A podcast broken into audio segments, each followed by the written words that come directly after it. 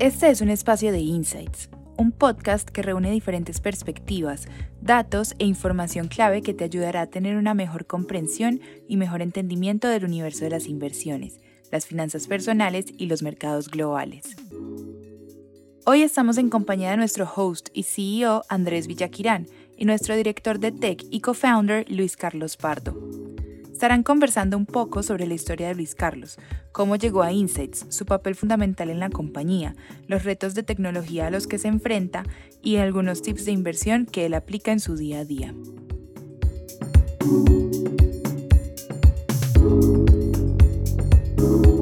Hola, ¿cómo están todos? Estamos de vuelta entonces con el Insights Podcast y eh, hoy vamos a hablar Em, con una persona bien interesante, bien chévere, que tiene una, una experiencia bastante interesante para que nos cuente un poco eh, sobre él, para que nos cuente un poco sobre Insights y cuál ha sido su camino en Insights, que le ha llamado la atención. Eh, Luis Carlos Pardo. Eh, Luis Carlos es fundador, ha estado en, este camino, en todo este viaje de Insights desde un principio, así que conoce bastante de todo. Además, él, él, es el CTO, básicamente el dueño de todo lo que es tecnología, todo lo que ustedes están viendo con el app, etcétera, eh, de alguna forma existe eh, por Luis Carlos. Entonces, eh, empecemos. Bienvenido, bienvenido, Luis Carlos. Muchas gracias por tu tiempo. Qué chévere que estés aquí. Em, si querés, hacerte una introducción primero vos y, ahí seguimos conversando. Vale, bueno. Andrés, muchas gracias por la invitación. muchas gracias y saludos a todos los que nos, nos escuchan. Pues sí, como lo cuentas, yo estoy, yo llevo en Insights desde que arrancamos, desde el día uno prácticamente. Em, empezamos a montar el producto que tú, que tú nos expusiste con todo lo que tenemos actualmente. Bueno, no todo, una parte muy pequeña, ya, ya entramos en más detalle al respecto, pero sí, eh, ya vamos para, eso lo empezamos, el proyecto lo empezamos en pandemia, ya vamos casi para para cuatro años, como tres y medio desde que, desde que te conozco. Em, hablando un poquito de mí, yo soy... Pero porque cuando hablas de que cuando me conociste, como, tenés que ser, tiene que ver con energía, decirlo con energía. No, no. Eh, pero contanos, eso quiero decir, contanos un poquito más de vos, digamos, antes de que nos conociéramos y demás. Em, ¿Quién es Luis Carlos? Listo. Eh, yo soy ingeniero industrial, soy ingeniero industrial de acá de Bogotá, de, salí de la Universidad de los Andes. Eh, también soy piloto comercial. Después de estudiar ingeniería industrial, estudié aviación en Estados Unidos. Entonces tengo esas dos carreras. Es un poco interesante ahí la historia porque cuando yo terminé el colegio, yo quería de una irme a estudiar aviación. Pero mis papás me dijeron, no, todavía no. Tiene que primero ser profesional, estudiar alguna carrera entonces, eh, pues siempre se me han dado bien las finanzas, más que las finanzas, los números, la lógica. Entonces dije, ingeniería industrial era lo que más se adaptaba a mi perfil. Eh, después de la aviación volví acá a Colombia. Nunca te olvidaste entonces pues, del tema de la aviación, o sea, después de, de, cinco años o cuántos años estuviste en los Andes. Después de cinco años, sí. Decidiste, todavía quiero ser piloto y te fuiste a estudiar pues eh, para ser piloto. Exactamente, me dieron mi cartón y al día siguiente prácticamente ya estaba yéndome a, a Dallas en Estados Unidos a estudiar. No fregues. ¿Y eso? ¿Y, y por, qué, por qué te interesa? Te, te interesa ¿qué, ¿qué, le veías a eso? Y sobre todo, no sé, yo tengo amigos que sí me han dicho, no, me encantan los aviones, pero sobre todo más como que la fuerza aérea y cosas así más militares, etcétera. Eh, esa parte no te interesó, sino la parte comercial como tal o, ¿cómo, ¿cómo, es ese cuento? Sí, a mí lo que me interesaba desde un principio era la parte comercial. Yo nací en Pereira, acá en Colombia, una ciudad no muy, no muy grande, una ciudad mediana, y el plan de los domingos con mis papás era ir a ver aviones al aeropuerto. Entonces imagínense llevando un niño de 4 o 3 años al aeropuerto todos los domingos a ver aviones despegar y aterrizar, pues de ahí viene el gusto. Y, a medida que pasaron los años, siempre me siguió gustando mucho eh, los programas de aviones, todo lo que involucra la operación de la aviación comercial. Me encanta un programa que se llama Catástrofes Aéreas. Eh, me parece súper chévere. Y, y, sí, básicamente, básicamente es eso. Ya después, ya después de estudiar aviación, cuando volví acá a Colombia, realmente yo lo que quería era ejercer como piloto. Pero por las circunstancias del momento fue un poco difícil. Entonces tomé la decisión después de casi un año de incursionar en el mundo de la tecnología. Con un amigo que conocía, entré a trabajar como desarrollador de software. Yo no tenía ningún background ni nada de, de ingeniería, de desarrollo de software en ese momento. Pero yo creo que espérate porque te estás saltando algo, porque lo otro que también sé y conocí de vos es, también fuiste golfista. Eh, pues seguí jugando golf y demás, pero ya golfista, de verdad, golfista profesional por un tiempo y todo. ¿Cómo es esa historia? ¿Y eso cuándo fue? ¿Antes de la aviación? ¿Después? ¿Eso, cómo, fue, ¿Cómo es eso? Eso fue después. Eso fue después de volver mientras estaba buscando para ejercer como, como piloto. Dije, bueno, tengo mucho tiempo libre. ¿Qué voy a hacer? Entonces dije, me voy a dedicar al golf prácticamente en un 100%. Había jugado golf desde que tenía 12 años y hasta que terminé el colegio de manera de, alto rendimiento. Mientras estuve en la universidad lo dejé un poco de lado. Pero al volver em, lo retomé. Lo retomé nuevamente de alto rendimiento y, resulta que mi nivel estaba mejor que antes. Estuve un año jugando torneos acá, acá en Colombia, bastantes torneos jugando bastante bien entrenando prácticamente cuatro o cinco días a la semana. Fui a jugar un campeonato acá en República Dominicana que se llama Latin American Amateur Championship. En representación de Colombia también fui a jugar torneos en Chile, eh, Brasil, México. Y, y, eso lo hice durante año y medio, hasta que, hasta que dije, bueno, ya, ya llevo un año, y medio en esto, pues muy chévere y todo, pero de esto no voy a vivir. Ya tenía 26 años y dije, bueno, entonces, eh, ¿qué voy a hacer? Y ahí fue que, que mm, hablé con un amigo que tenía en la universidad que estaba montando una empresa de desarrollo de software, una fábrica de software. Comencé a trabajar con él. ¿Y por qué? Y entonces, efectivamente, o sea, vos no estudiaste ingeniería de sistemas, ni, ni eh, ciencias computacionales, nada de eso, sino que estudiaste fue ingeniería industrial. Eh, ¿Por qué te metiste por el tema de desarrollo de software? Realmente, em, antes de empezar a trabajar, hice un curso online eh, básico sobre desarrollo de software. Y resulta que el desarrollo de software tiene mucho, involucra mucha lógica, mucho pensamiento lógico, que es algo que siempre se me ha dado muy bien. Entonces me pareció muy interesante, me pareció, entre comillas, fácil de aprender eh, y fácil de comenzar a, construir ahí, un camino. Y también tenía la oportunidad de, empezar a trabajar sin mucho, sin necesidad de tener experiencia, que eso siempre es difícil entrar a la primera experiencia. Chévere. Y llegaste entonces ahí sin saber mucho, etcétera. Esta empresa era una empresa, también era una startup, o sea, estaban empezando, no es que fuera, no es que te metiste a hacer desarrollo de software pues en una empresa establecida, grande, etcétera. No, nada, inicialmente cuando llegué éramos cinco personas, teníamos una oficina de WeWork de cuatro, cuando todavía no se trabajaba remoto. Porque ahorita con una oficina de cuatro en WeWork puedes tener una empresa de 50 personas trabajando remoto, no pasa nada. Pero en ese momento éramos, éramos cinco personas y estábamos arrancando, teníamos proyectos muy pequeños. Eh, y tocaba hacer de todo. Entonces tocaba desarrollar, tocaba manejar la relación con el cliente, eh, tocaba administrar los tiempos del proyecto, ser project manager, ser desarrollador, eh, ser el encargado de hablar con el cliente, todo a la vez.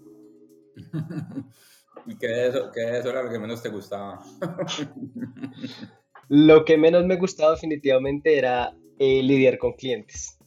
Y hay, y hay, tipos de clientes, porque hay clientes que entienden lo que hay detrás del desarrollo de crear un producto. Con ellos es muy chévere trabajar. eh, porque entienden cuando uno les presenta cualquier plan de trabajo, por qué tiene que tomar el tiempo A y no se puede hacer en tres días. Pero están los otros clientes que no saben y piensan que es eh, hacer tres clics o, copiar y pegar, como les digo yo a veces en, la empresa. Pero, pero resulta que no es así. Explicar eso es, es a veces complejo. También que mm, cuando uno construye producto, eh, la primera versión es la primera versión, es decir, de ahí para adelante tienes que seguir invirtiendo recursos, seguir invirtiendo en, en tecnología, en desarrollo para que siga creciendo. Mucha gente piensa que simplemente uno crea un producto, crea una aplicación y ya con esa primera aplicación que tienes la puedes dejar ahí y toda la vida te va a funcionar. Pero eso, eso nunca es el caso. No conozco el primer caso que alguien haya creado una aplicación y con esa primera versión que tuvo ya se haya vuelto millonario.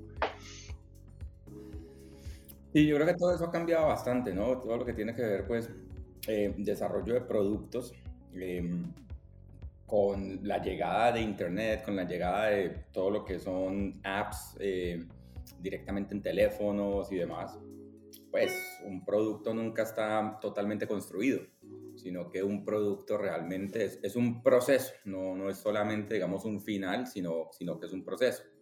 Em, un poco en mi experiencia lo que yo he visto es que ahí precisamente es donde se embolatan muchas veces las empresas más grandes, las empresas más tradicionales, porque tienen como que ese, ese, ese ADN de, de, creer que es que los proyectos son, no, pues empiezo aquí, termino acá y ahí es donde entonces tengo que sacarlo y se acabó. Eh, y por un lado se demoran una cantidad porque de aquí a que saquen todas las funcionalidades pues que necesitan sacar y por el otro lado, cuando lo sacan, entonces tienen, tienen muy poquita flexibilidad luego a seguir cambiando, construyendo, iterando, eh, eh, etc. Eh, y eso no es algo que te lo enseñen de una. ¿Cómo, aprendiste eso? O sea, ¿qué tipo de proyectos estuviste que te parecieron así, que te, acorda, que te acordes y que te hayan parecido chéveres? sí, definitivamente lo que dices. Es decir, un producto inicial nunca es la versión final eh, proyectos que haya trabajado, trabajé todo tipo de proyectos, em, desde una plataforma para una ONG acá en Colombia, para llegar a comunidades alejadas, eh, para llevar datos demográficos de comunidades, de municipios que están, pues que no están en el radar de la gente, básicamente. Em, trabajé con varios proyectos de, finanzas con fintechs, eh, que eran los que más me gustaban realmente eran con los que yo, yo me sentía más afín. Eh, trabajé con proyectos de logística también, que yo creo que a mí la logística me parece un mundo muy complejo y eran los proyectos más difíciles de sacar adelante porque tiene infinidad de condiciones que hay que tener en cuenta al momento de desarrollar. Y esa es otra parte, uno como, como desarrollador no solo es saber echar código, sino que tienes que interiorizar y entender cuál es la lógica del negocio y qué hay detrás. Eh, si no llegas a eso, no vas a, lograr construir lo que el cliente o lo que el equipo de producto está esperando que construyas. Definitivamente tienes que tener, entender el negocio de principio a fin y con eso en mente ya puedes comenzar a, construir. Sí, de acuerdo. Em, y esos, esos eh, pues, los proyectos de logística en general, pues más allá de software, ¿no? Eso es pues, optimización en una cantidad de dimensiones, eso, la mente no está, no está hecha para pensar así. Eh, ok, chévere. Y entonces, dentro de eso, eh, en algún momento entonces llegué, llegué yo a ustedes precisamente eh, y bueno, conociste un poco lo que, lo que estaba empezando a hacer con Insights, eh, lo que quería montar, porque en ese momento sí, pues como estamos hablando, en ese momento realmente era una primera prueba de concepto, ¿no? Inicialmente yo lo único que quería montar era algo relativamente sencillo, eh, muy prueba de concepto y, por detrás bastante manual. Eh, ¿qué, te pareció interesante? ¿Qué, qué, qué te gustó? Porque ahí empezamos a trabajar, pero pues era una, una relación totalmente profesional pues eh, eh, en eso, ¿no? Eh, yo como cliente, como no sé, de lo que estabas describiendo ahorita era de los clientes que, que, odiabas trabajar o... No, no, contigo, contigo era bien, tú sí entendías cómo funcionaba el proyecto de, de tecnología y cómo tenía que construirse. También por eso la primera versión que, que, mm, que querías construir era una versión muy sencilla, era el mínimo producto viable básicamente tenías una idea que ya venías implementando 100% manual, creo, con, algunos clientes y la idea era comenzar a digitalizarla un poco, crear una primera versión de una aplicación que pudiera permitir administrar y que los clientes pudieran ver sus, sus inversiones eh, más fácilmente, que no fuera, imagino que antes lo hacías por WhatsApp o por correo manualmente, automatizarlo un poquito, pero igual por detrás todo era, era manual, o sea, tocaba cargar archivos de Excel para toda la información de precios, información de operaciones, eh, de portafolios, todo eso era manual y fue la primera versión que se construyó. De ahí lo que me, me gustó y más me llamó la atención era los portafolios gestionados, que de hecho era lo único que había en ese, en ese momento. Cómo diversificar eh, de acuerdo a tu nivel de riesgo, invertir en diferentes eh, acciones o ETFs o bonos. Eh, sin tu saber, o sea, específicamente invierte, simplemente seleccionas un nivel de riesgo y, ahí automáticamente te, bueno, no automáticamente en ese momento, manualmente te dice, esto es para ti y lo único que hay que hacer es, pues es meter los fondos para comenzar a invertir. Y, eso, y esa parte te interesó, eh, no sé, ¿vos, ya tenías algo de, de, experiencia en eso? ¿Habías visto solamente, teóricamente, desde un punto de vista académico, habías visto sobre el tema de optimización de portafolios o, o era la primera vez que te encontrabas con eso? No, nunca. Yo realmente en la universidad sí, sí vi temas de finanzas, pero no pasé de las finanzas corporativas, eh, que es lo que más enseñan en la universidad, es finanzas corporativas. Eh, después hice una práctica de seis meses en, en una empresa acá en Colombia, en Coca-Cola. Estuve en el área de planeación financiera, pero no, nunca nada, nada por el estilo. De hecho, yo no invertía antes de, de estar en Insights. Era todo mí, todos los ahorros que tenía los tenía en la cuenta de ahorros y no, no invertía ni un solo peso no porque no quisiera, sino porque no sabía, o sea, no tenía ni idea de, cómo invertir. Bueno, y entonces contame, porque en, algún momento, entonces, listo, montamos ese, ese, eh, mínimo producto viable.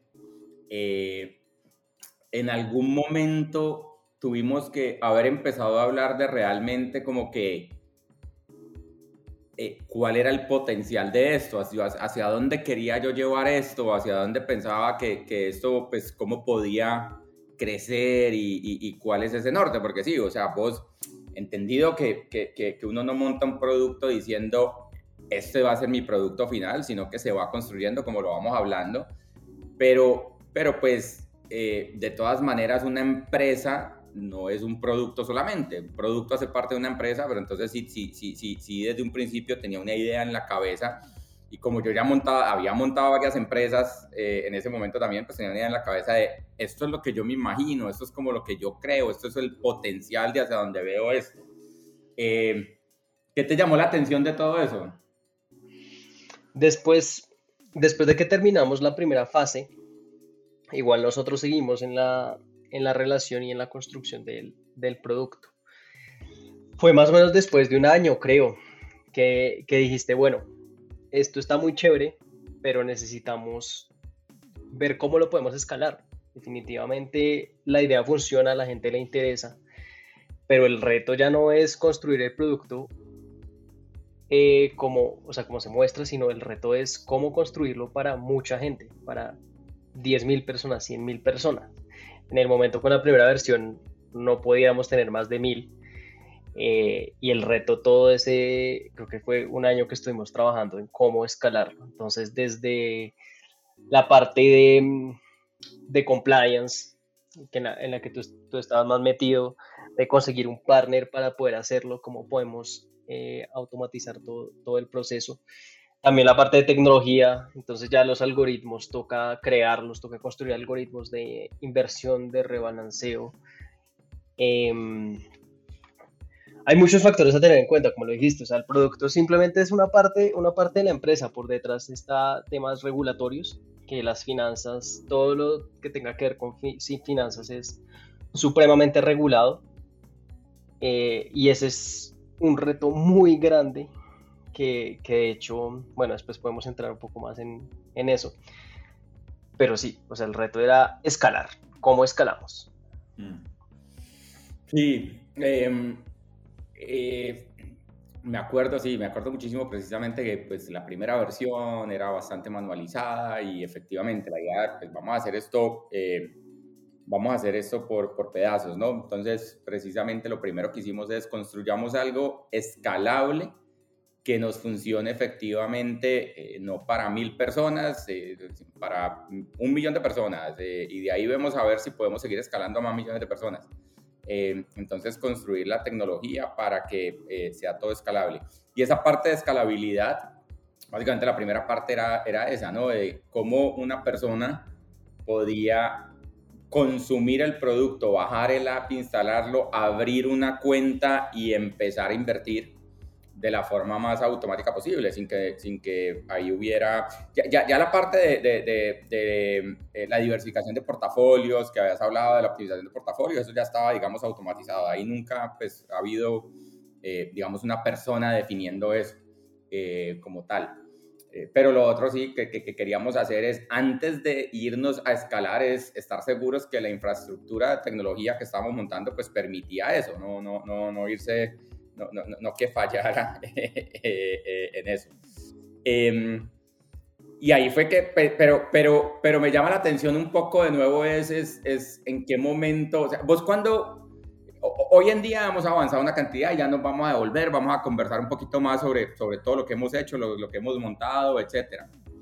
Eh, pero entonces, hoy en día hemos avanzado una cantidad, vos hoy en día tenés una, en tu cabeza un poco lo que Insights puede llegar a ser? O sea, ¿en qué momento eh, te aterrizó eso? ¿En qué momento como que tuviste un momento en el que dijiste, bueno, acá llegó este man, está viendo buscar una muy sencillita, ta, ta, ta, que era ese, mínimo producto viable? ¿En qué momento dice, hombre, que, eh, eh, ya entiendo esta empresa para dónde va, qué es lo que quiere hacer, ta, ta, ta, y qué te pareció? ¿Me entendés? O sea, ¿fue, fue, fue, fue, fue al principio, fue muy rápidamente o en qué momento más o menos?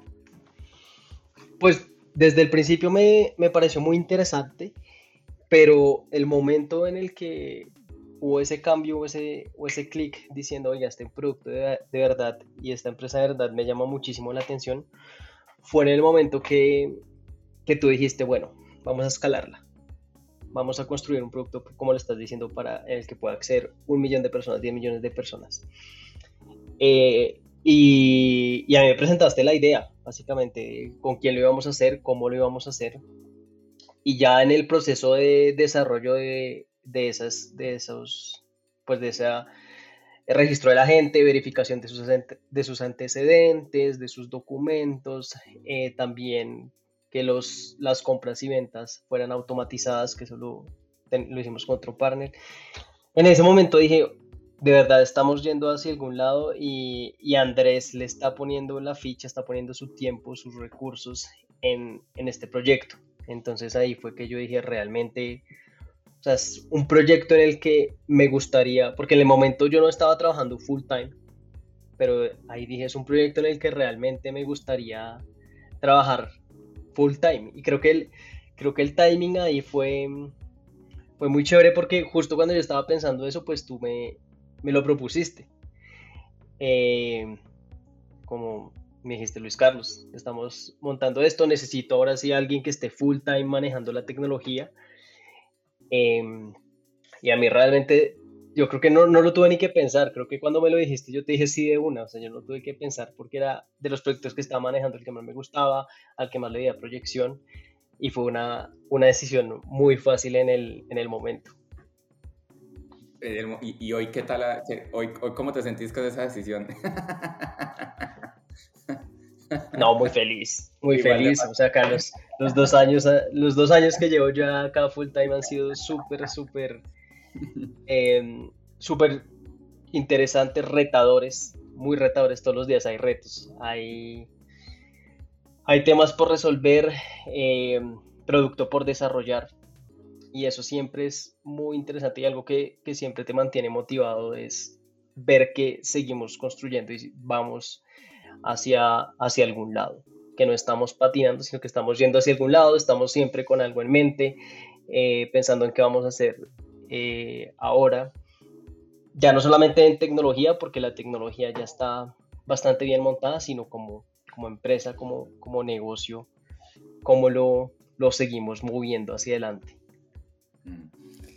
Ahora, eh, sobre eso, digamos, tengo, tengo como un par de preguntas, ¿no? Entonces, de, nuevo, cuando empezamos, eh, el, el, producto en tal era, era una sola cosa, pero pues la hemos ido construyendo. Entonces, si yo veo en funcionalidades del producto, eh, la apertura de cuenta totalmente automatizada en cuestión de segundos, eh, la, el producto inicialmente nuevo era portafolios diversificados, luego le empezamos a añadir cosas como portafolios temáticos, le empezamos a añadir cosas como acciones, em, Em, en su momento le añadimos cripto, le añadimos, digamos, eh, eh, em, todo el tema de inteligencia artificial.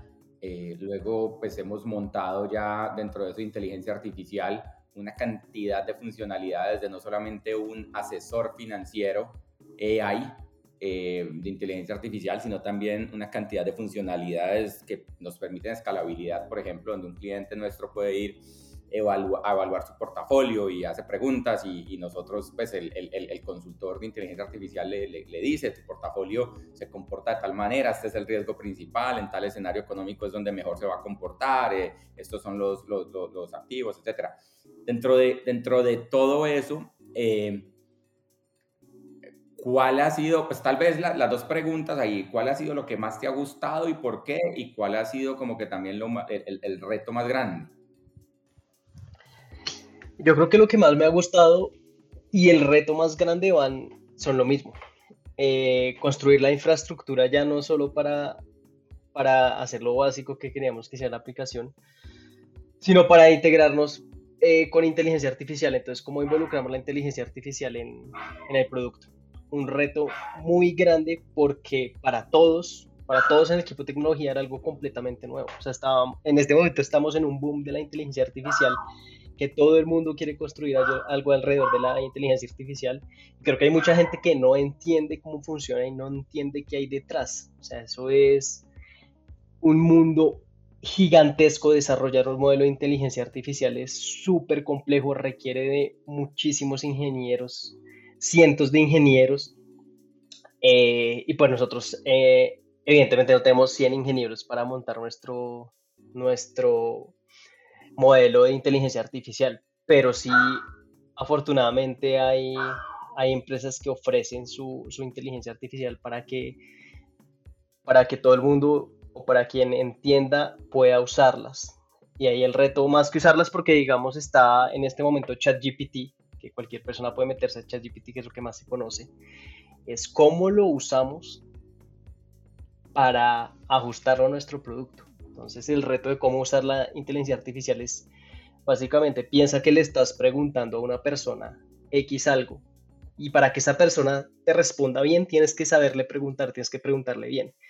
Y ese es un reto muy grande, muy interesante. De hecho, creo que nos demoramos bastante tiempo y fueron bastante, bastantes, fueron bastantes iteraciones para lograr a, lo que tenemos hoy en día, poder construir portafolios con inteligencia artificial que te pregunten qué sectores te interesan, qué tipo de compañía te interesa y al final te pueda dar una recomendación acorde a lo que, a lo que le preguntaste. Mm. Sí, estoy de acuerdo. Esa parte ha sido muy chévere, esa ha sido, digamos, una de las partes centrales eh, en la que nos hemos enfocado principalmente este año eh, y la verdad, eh, a mí, a mí esa parte me ha gustado no solamente también por el reto, sino porque también muestra hacia dónde más se puede seguir construyendo, hacia dónde más se puede ir y, uno ve, digamos, como eh, lo que le sirve a un cliente. Yo creo que nuestra, nuestro, nuestro em, perfil de cliente, donde tenemos muchos clientes que efectivamente eh, no han tenido tanta experiencia invirtiendo por muchos años, entonces también eso es una forma, funciona mucho para, para aprender, para sentirse también más tranquilos, de, poder tener algo al lado del cual no simplemente es, no, pues ahí hay una acción, mira, la puedes comprar, la puedes vender, sino quiero saber más, quiero conocer más, quiero entender mejor. Eh, y esta es una forma totalmente escalable de lograr eso. Sí, completamente de acuerdo. O sea, un cliente que no ha invertido nunca llega a cualquier inversión, a cualquier plataforma de inversión con miedo a hacer clic en cualquier lado. Eh, porque no conoce, no, porque no conoce, no, no, está informado, no está educado.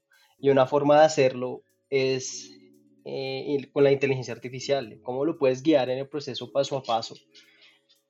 Sin tener que, te, que gastar recursos de, de, mil asesores que estén pendientes de acompañar a los clientes, sino que lo puedes automatizar un poco. Y para eso está definitivamente la inteligencia artificial. Y la inteligencia artificial llegó para quedarse. No, no se va a ir y llegó para quedarse y a medida que vaya pasando el tiempo va a ir mejorando y va a ir funcionando cada vez mejor. Lo otro que también eh, los clientes pueden hacer y lo que les ofrecemos es eh, que puedan conocer Insights Academy, donde los tratamos de instruir un poquito también, pero es un poco más retador que eh, la gente esté dispuesta a, gastarle tiempo, a aprender. Eso siempre es un reto, un reto grande. Sí, de acuerdo. Em, bueno, y entonces, a ver, también de, cuando empezamos, pues, pues no sé, habremos sido cuatro o cinco personas, empezamos a crecer el equipo, eh, y empezamos a montar ya también, eh, pues eh, antes hacíamos todos de todo y empezamos a tener un poquito más de estructura como empresa, a montar empresa como tal de un poquito más de estructura, ¿no? Entonces, claramente tenemos, teníamos todo lo que es la parte de, de, de, partnerships, todo lo que es la parte más comercial tal vez, más, más regulatoria, y en lo que es tecnología, pues hay, una parte un poco, digamos, donde ya empezamos a montar un equipo de producto como tal. Eh, y, parte de lo que quisimos montar desde un principio es una empresa centrada en producto. Em, y, a partir de eso, entonces sí, pues ya que las demás áreas, de alguna forma, que cómo soportamos ese producto, cómo vamos creciendo ese producto, etcétera, etcétera. Eh, ¿Qué, qué, has visto ahí? O sea, ¿qué, ¿qué, qué, te ha parecido interesante tal vez de eso, de esa estructura? Eh, me imagino que, que, de alguna forma eso también fue un poco nuevo para vos, digamos, cómo, cómo, cómo, la empresa fue creciendo no solamente en producto, no solamente creciendo muy rápidamente en clientes, eh, sino, sino en general la empresa fue creciendo en, en, estructura eh, y en equipo. Sí, de acuerdo. O sea, como lo decía al principio, a todos nos tocaba hacer un poquito de todo y ya a medida que fuimos estructurando, eh, como la empresa, como lo dijiste, está centrada en producto, producto es el que tiene que mm, captar la información de las diferentes áreas. Entonces, eh, la parte regulatoria, que a mí me parece la más aburrida y la más tediosa, pero es supremamente importante, tiene muchos requerimientos eh, por temas regulatorios. Y son, son requerimientos que no son opcionales, sino que toca integrarlos, toca tenerlos en cuenta y desde el equipo de producto toca meterlos en, en, las prioridades. También el área comercial es como, listo, ya tenemos el producto, entonces, ¿qué necesitamos para facilitar ese proceso de llegar a más clientes, de que más gente utilice la aplicación?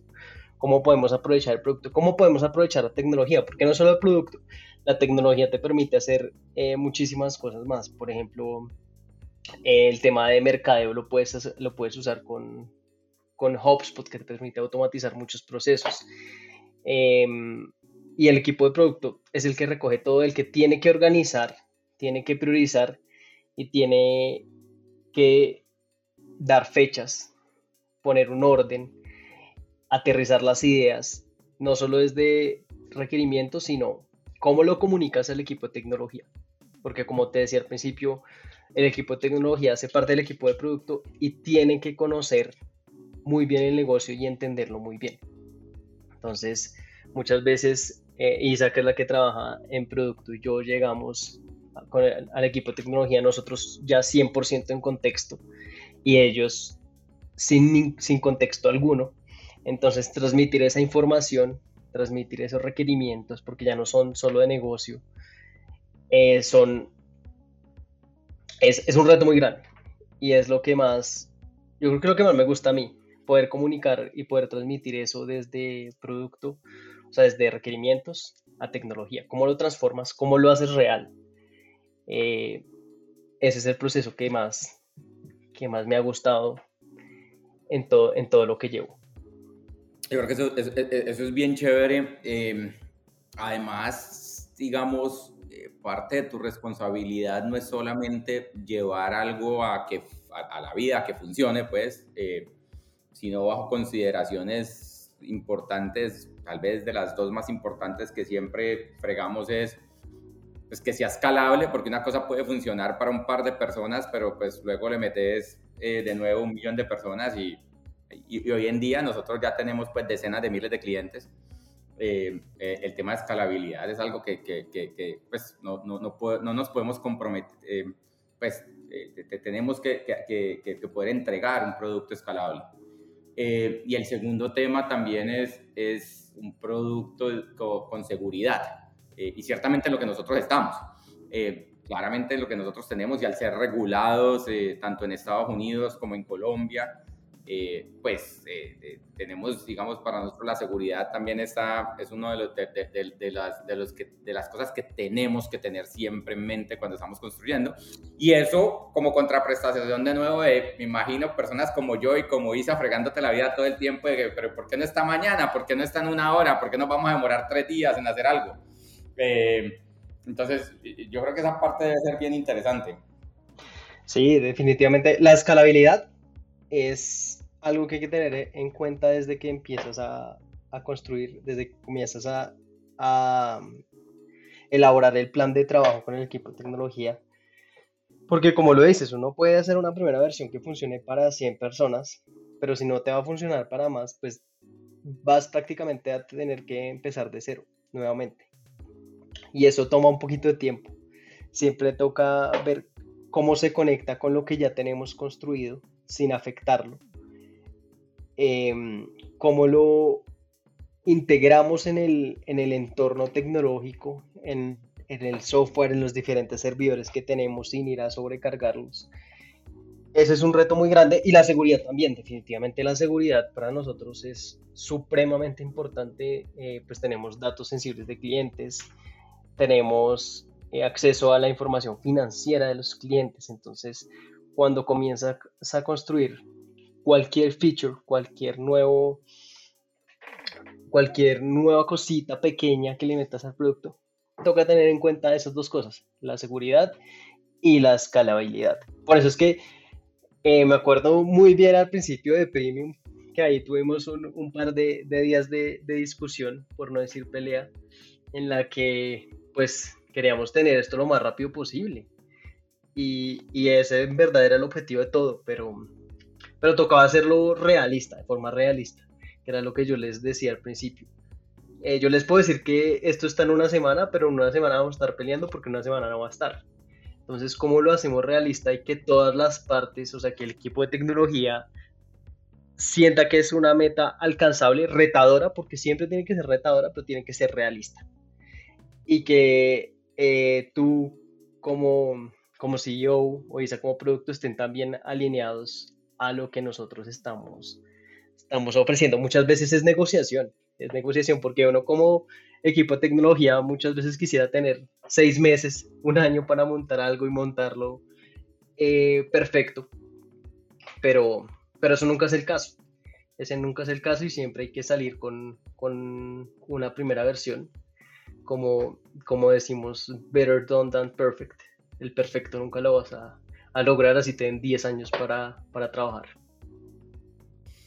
Así es, así es. Em, en estos, eh, eh, hoy en día donde estás parado, em, ¿qué decís? No sé, algo que te, que te haya sorprendido, que digas, Ah, increíble, digamos, impresionante, por ejemplo, que hayamos eh, logrado tal cosa o, hayamos eh, logrado tal otra. Eh, algo que te haya sorprendido, pues, pues para bueno, tal, si, también algo para mal, claro que lo puedes decir, pues, pero, pero, pero algo que te haya sorprendido, algo que digas, o sea, me imagino que has aprendido una cantidad de cosas, también puede ser algo que hayas aprendido, etcétera. Eh, eh, contando un poco de eso. Eh, definitivamente algo que me haya sorprendido y que me pareció muy, muy interesante fue cuando eh, nos aprobó la super acá, acá en Colombia. No que me haya sorprendido porque no nos esperan aprobar, sino porque eh, es estar regulados 100% en el, en el mercado colombiano y sabíamos desde un principio que era supremamente complejo y que había muchos requisitos que, que cumplir, pero fue un proceso bastante rápido que, que, me sorprendió mucho que lo llegáramos a hacer en, en, ese, en ese tiempo en el que lo logramos. Eh, y por otro lado, en el tema de, de, tecnología, realmente cuando entré no sabía lo que sea actualmente. Eh, sorpresa de todo lo que hay detrás de una, de una aplicación con, como la que estamos construyendo, de la infraestructura que requiere cómo esto va escalando no solo en lo que ustedes ven en la, en la interfaz de la aplicación, sino lo que hay detrás.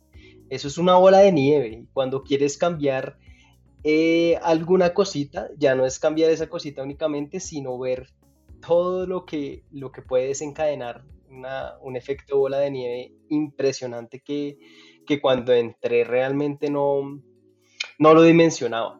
Y ahora, y ahora sí. Mm, así es. Así es, y eso, y, hace que efectivamente, digamos, eh, pues lo que siempre hemos hablado, ¿no? Que, que, el hacer una nueva funcionalidad no es un tema solamente de lograr esa funcionalidad, sino luego lo que eso significa en el mantenimiento de la experiencia de usuario del producto completo, por haber añadido esa funcionalidad. Eh, lo cual se vuelve, se vuelve interesante, pero pues yo creo que precisamente eso, eso, de nuevo, yo vuelvo al mismo tema de que eso es lo que, lo que diferencia también mucho eh, las empresas como las nuestras, empresas de startup de tecnología que tienen ese, de nuevo, ese ADN desde un principio. Eh, pues nosotros, ¿qué, ¿qué, hacíamos desde cuando éramos nada más 3, 4, 5 personas?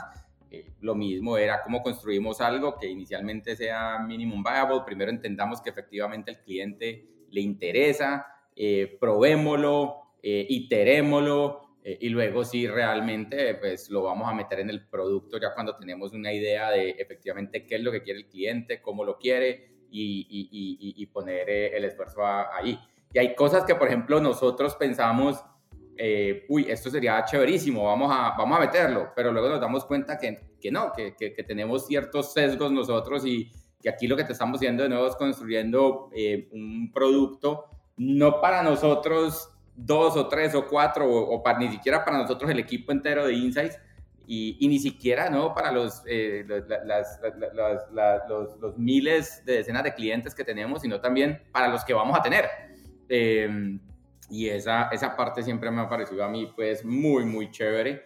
Eh, y desde ya estar pensando eso que significa eh, desde un punto de vista de tecnología para llegar allá, para lograr allá, eh, porque aunque el producto efectivamente tiene que empezar, digamos, muy sencillo, pues luego tiene que, tiene que tener las bases y la infraestructura montada para poder luego seguir construyendo sobre él. Sí, de acuerdo. Y, y como tú lo dices, hoy en día todo lo que nosotros creamos en la aplicación, todas las funcionalidades que le creamos, están basadas en datos.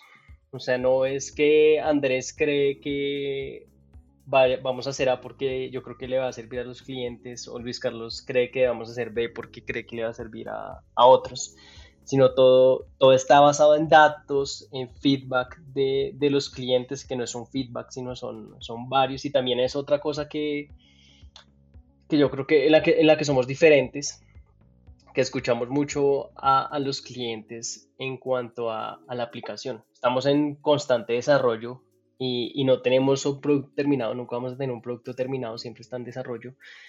Y escuchar el feedback de los clientes es, es muy interesante. A veces llegan con, con comentarios que a nadie se le había ocurrido y nadie había pensado en eso, porque precisamente como tú dices, o sea, esta es una aplicación que no es para nosotros, sino es para todo el mundo que la pueda usar.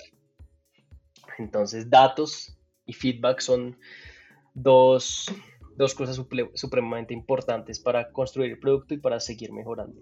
Bueno, muy bien. Oye, y entonces, ¿qué? Eh, vos hoy en día sos usuario, eh, sos inversionista, eh, qué, qué, qué, buena, qué buena inversión has hecho, qué te ha gustado, en qué te ha gustado invertir, en qué te gusta invertir, qué, qué, quieres compartir pues, con, nuestros, con nuestros clientes. Yo, yo soy un fiel usuario de, de Insights. Tengo un, un portafolio gestionado para, en el que ahorro mensualmente para mi pensión. Eh, desconfío mucho del sistema pensional colombiano, entonces no quiero depender de, mi pensión en, pesos colombianos. Tengo un portafolio gestionado en riesgo máximo para cuando dentro de 35 años me vaya a pensionar, poder tener ahí un buen fondo que, pueda, que pueda gastar. También últimamente, definitivamente, el tema de, de inteligencia artificial. Tengo un portafolio de, inteligencia artificial y creo que fue, fui el que primero lo, lo creó porque me parece muy interesante que la inteligencia artificial te pueda dar un portafolio de inversión simplemente haciéndote preguntas sobre tus intereses. Haces preguntas sobre tus intereses, tú vas respondiendo las preguntas y al final te dice, mira, este portafolio es para ti con unas acciones específicas y uno decide si lo quiere implementar o no. Ese producto me encanta. También uso temáticos eh, por diferentes. Ahí, ahí, es más un poco especulativo, ya que me gusta, que no me gusta. Em, y acciones, acciones también tengo. No tengo, ahí tengo dos. Tengo Nubank, que me parece una, una empresa con mucho, con mucho futuro y tengo ahí a Warren Buffett en Berkshire Hathaway. Ahí tengo también. Estás, ahí no estás diversificando mucho porque una de las de las de las de lo que tiene Warren Buffett precisamente en Berkshire Hathaway es, es Nubank, es más. Eh, estaba leyendo un artículo hace un par de semanas que la mejor empresa dentro del fondo de Warren Buffett, la, a la que mejor le ha ido este año es a Nubank. Sí, pero ¿qué, peso tiene, tiene Nu en el portafolio de, Warren Buffett? En el, mío tiene, el mío tiene más peso.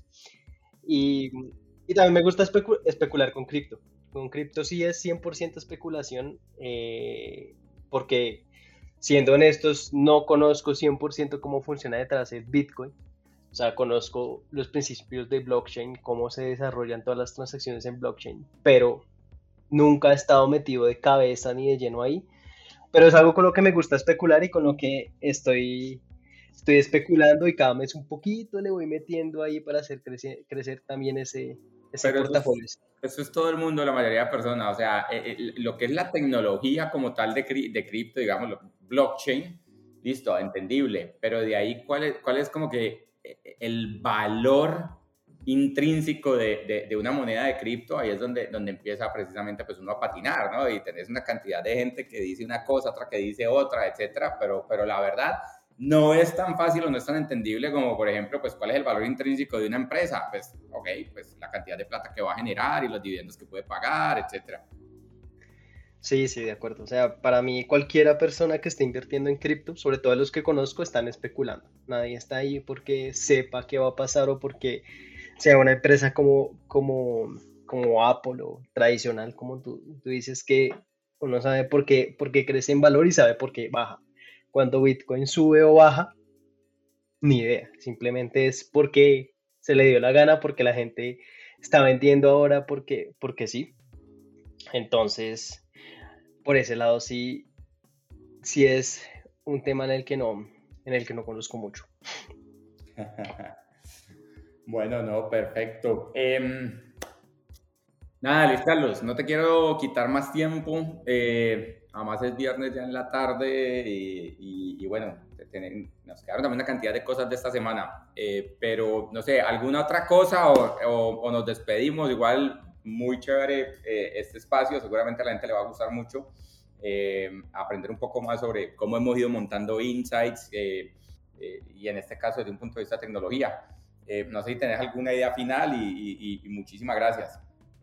No, a ti Andrés, muchas gracias por la, por la invitación a compartir mi experiencia en, en Insights. Me gusta mucho que la gente vaya a poder escuchar y conocer cómo funciona la tecnología, cómo piensa un ingeniero en, este, en este negocio, cómo, cómo ha sido todo el proceso. Entonces, de nuevo, muchas gracias por la invitación em, y espero que podamos volver a tener un espacio más adelante para, para hablar diferentes temas que de pronto no, no tocamos muy a fondo hoy. Perfecto, buenísimo. Bueno, gracias, estamos hablando. Chao. Chao Andrés, que estés bien.